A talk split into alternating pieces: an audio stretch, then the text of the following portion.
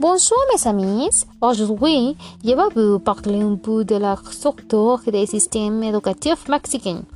Ils sont prêts? Nous avons commencé.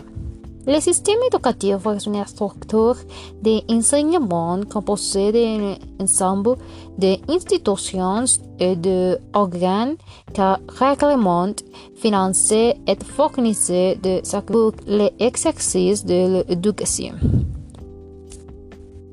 Au Mexique, il existe trois types d'enseignement.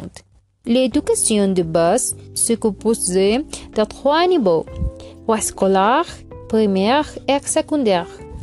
L'éducation préscolaire est destinée aux enfants de 3 à 5 ans. L'école primaire comprend les enfants de 6 à 12 ans. L'école secondaire comprend les enfants de 13 à 15 ans. L'enseignement secondaire supérieur comprend les niveaux de baccalauréat et l'enseignement professionnel technique.